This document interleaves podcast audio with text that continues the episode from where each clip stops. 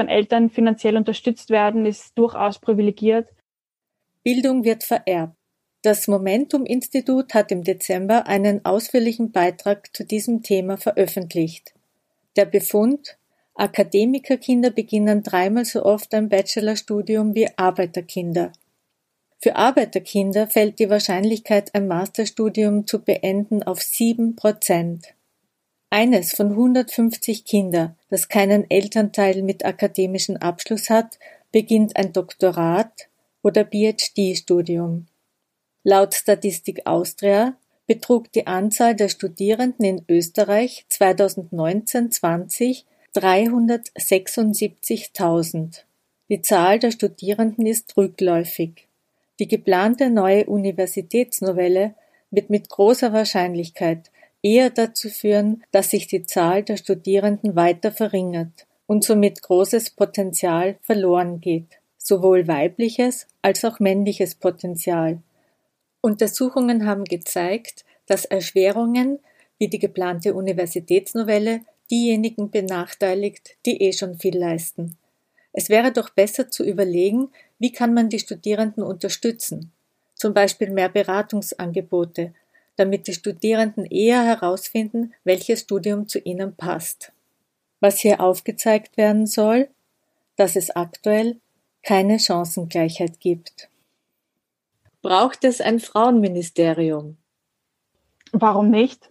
Ich würde es nicht schlecht finden, das Budget des Frauenministeriums betrug 2021 genau 14,65 Millionen Euro. 8,3 Millionen sind für Fördergelder und Beratungseinrichtungen vorgesehen, wie das Frauenhaus und die Interventionsstelle für Gewalt sowie frauenspezifische Projekte. 6,5 Millionen sind für betrieblichen Sachaufwand veranschlagt. Darunter fallen Mittel für Gewaltschutz sowie Finanzierung einer Zeitaufwendungsstudie. Über diese hat übrigens Katharina Mader in der Folge 7 gesprochen. Dort könnt ihr genaueres nachhören. Die Anzahl der Frauen in Österreich laut Statistik Austria beträgt 4.522.292 Frauen. Wenn wir 14,65 Millionen durch die Anzahl der Frauen dividieren, kommen wir pro Frau auf 3,20 Euro.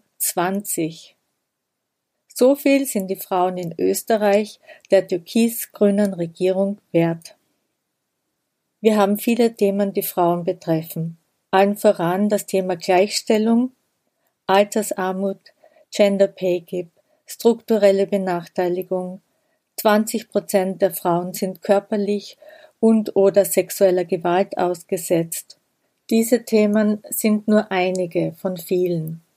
Die Allianz Gewaltfrei Leben, das ist ein Zusammenschluss von mehr als 40 Gewaltschutzorganisationen, hat errechnet, dass 210 Millionen Euro nötig sind zur Vorbeugung von Gewalt für Gleichstellungsmaßnahmen sowie zur Einhaltung der verpflichtenden Gewaltschutzmaßnahmen der Istanbul-Konvention.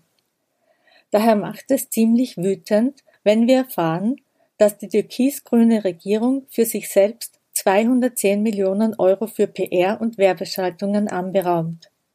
Fairerweise muss man sagen, dass dieses Budget für vier Jahre gilt. Allerdings es ist somit immer noch viermal höher als das jährliche Budget, das für Frauen zur Verfügung steht. Und das sollten wir alle wissen und darüber reden. Um auf die Frage zurückzukommen, die ich Julia gestellt habe, braucht es ein Frauenministerium? Ja, es braucht ein Frauenministerium und es braucht ein Budget von 210 Millionen Euro im Jahr. Wer soll für den Haushalt zuständig sein? Ideal, Im Idealfall beide. Bei uns zu Hause, meine Eltern teilen sich das auf. Unglaublich aber wahr, das Teilen von Hausarbeit ist noch immer nicht selbstverständlich. Dies wurde ja auch gerade jetzt in der Corona-Krise sichtbar. Vorbilder sind maßgeblich wichtig, um Dinge umsetzen zu können. Und das Vorleben von Julias Eltern erleichtert auch ihr, dies einzufordern. Sie ist dadurch bestärkt, dass es gelingen kann.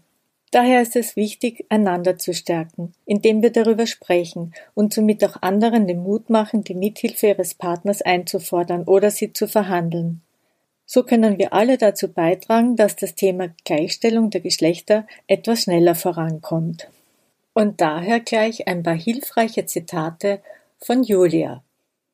Die Einkommensschere zwischen Männern und Frauen, gleiche Arbeit, gleiche, gleiche Arbeitsleistung aber nicht gleicher Ertrag, zum Beispiel, was ich finde gar nicht mehr geht im 21. Jahrhundert. Also ich finde, das ist so eine Sache, das kann man sich eigentlich super aufteilen, weil, also um das jetzt so salopp zu sagen, putzen können beide und kochen auch. Und das ist jetzt nichts, das kann man beides lernen, wenn man es nicht kann. Und ich finde, das kann man sich super aufteilen.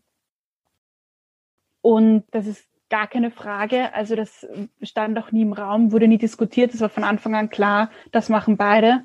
Und das finde ich ehrlich gesagt sehr wichtig und das will ich in Zukunft auch so haben. Das war die erste neue Facts-Folge. Danke fürs Zuhören. Ich hoffe, die Folge war für euch interessant. Teilt die Infos, sprecht darüber. Gemeinsam können wir Veränderung erreichen. Sämtliche hier angeführten Informationen findet ihr in der Beschreibung.